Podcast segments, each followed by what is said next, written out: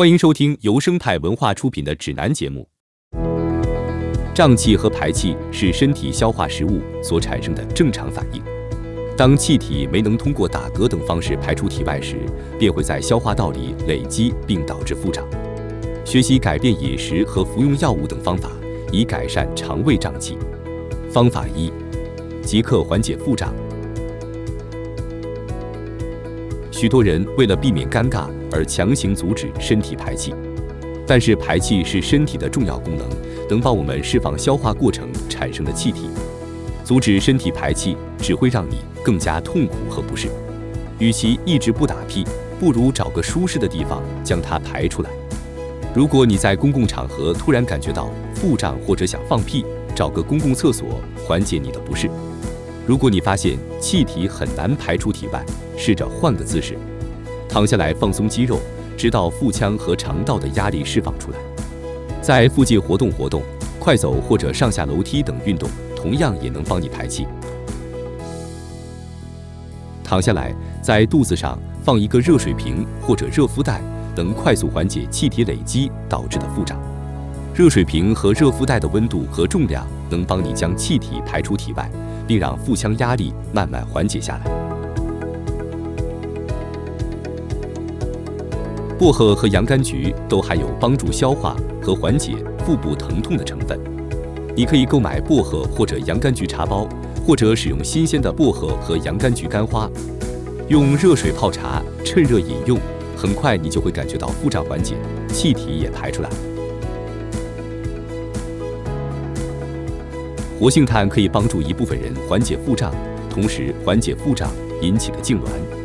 阅读包装上的说明，并服用推荐剂量。服用任何营养补充剂之前，都要询问医生。正在服用某些药物的人更应该注意。大蒜同样含有刺激肠道、缓解胀气并帮助排气的成分。你可以在保健食品店购买大蒜补充剂。但是新鲜大蒜的效果来得更快。服用大蒜汤，温热的汤水能让大蒜快速地进入你的消化系统。取几瓣大蒜切碎，然后用橄榄油翻炒大蒜，加入蔬菜汤或者鸡肉汤，小火慢炖几分钟，然后趁热食用。不要将大蒜和其他容易胀气的食物混合食用。为了最大程度地发挥大蒜的作用，最好单独食用大蒜，或者制成汤食用。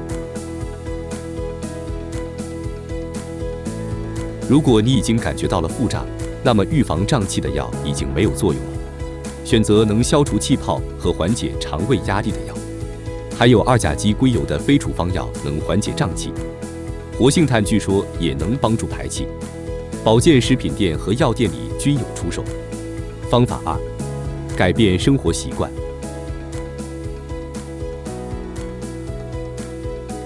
小肠中未能完全消化的碳水化合物在结肠中被细菌发酵，便会产生气体。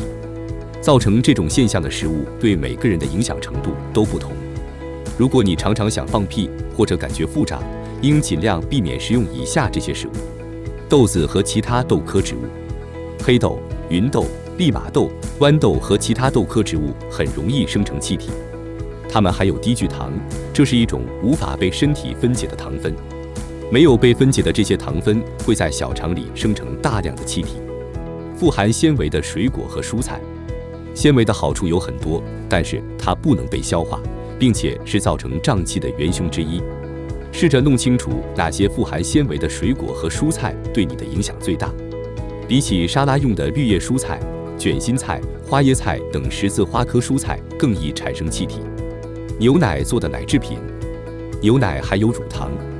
许多人都有乳糖不耐受的症状，避免食用牛奶、芝士、冰淇淋等由含乳糖的牛奶制成的奶制品。据说羊奶更易消化，试试用它替代牛奶。人工添加剂、山梨醇、甘露醇和其他人造甜味剂会使许多人腹胀。苏打水和其他碳酸饮料，苏打水和碳酸饮料中的气泡进入肠胃后，可能会导致腹胀。乳糖不耐受的人可能因为食用奶制品而感觉腹胀疼痛，最好选择不含乳糖的奶制品替代品，例如你可以改喝豆奶或者杏仁奶。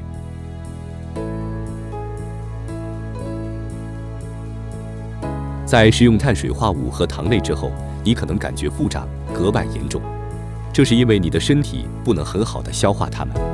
如果你符合这个情况，坚持无糖饮食可以缓解你的症状。不要用人造增甜剂代替糖类，它们同样会造成腹胀。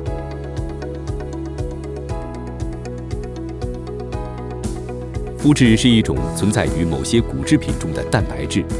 对麸质敏感的人在食用麸质之后会感觉腹胀、想放屁。避免腹胀、排气最好的方式就是不食用含有麸质的食物。面包、烘焙品、意大利面、调料等食物中一般都含有麸质。阅读商品包装，选择标明了不含麸质的产品。当你开始进食的时候，身体会自然分泌能分解蛋白质的盐酸。如果你最先食用的是碳水化合物，那么之后食用的蛋白质在进入消化系统之前，身体分泌的盐酸就会被消耗掉，未消化的蛋白质自然会发酵，从而导致腹胀、排气。与其先吃面包和沙拉，不如先吃一些肉类、鱼类和其他的蛋白质。如果你的身体始终无法很好的消化蛋白质，可以考虑到保健食品店购买并服用盐酸补充剂。在饭后及身体消化食物期间服用。咀嚼是消化食物的第一步，这个时候你的牙齿及唾液已经开始分解食物了。细嚼慢咽可以降低肠胃的工作量，进而减少食物发酵和产生气体的机会。每口食物嚼二十次再吞，每吃一口记得放下筷子，给自己充分的时间咀嚼。放慢进食速度可以避免你进食过快。而吞咽过多的空气，打嗝和腹胀的现象会有所减少。有益菌群是正常消化不可缺少的一环。几百年来，人们一直在食用含有益生菌的食物。酸奶中的益生菌是一种可以帮助消化的常见细菌。俄国一种叫克菲尔的食物也是非常容易消化的发酵奶制品。泡菜或者其他发酵的蔬菜也是不错的选择。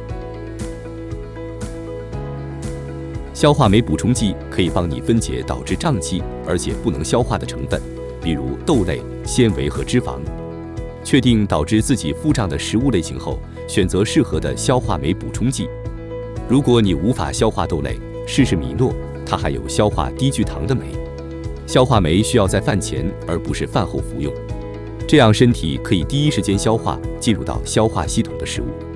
方法三：治疗消化功能紊乱。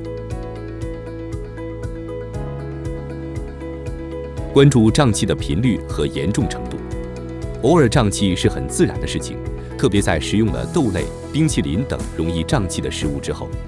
如果胀气的同时伴有腹痛，或经常出现较严重胀气的情况，那改变饮食习惯可能已经无法解决你的问题了。肠易激综合征 （IBS） 会影响结肠，患者在服用某些食物后容易发生痉挛或者腹泻。乳糜泻是一种食用麸质造成的消化障碍。麸质是一种蛋白质，常见于面包或者其他含有小麦、大麦、黑麦的食物之中。克罗恩病是一种肠胃炎症，治疗不当可能会引发严重后果。如果你每天腹胀并伴随腹痛，或者腹胀已经影响日常生活，询问医生可能的原因和应对方法。腹胀通常和饮食有关。你可能需要告知医生你的日常饮食和生活习惯。本节目由生态文化独家音频制作。本期节目就到这里，感谢收听，关注我第一时间收听节目。听众朋友们，下期再见。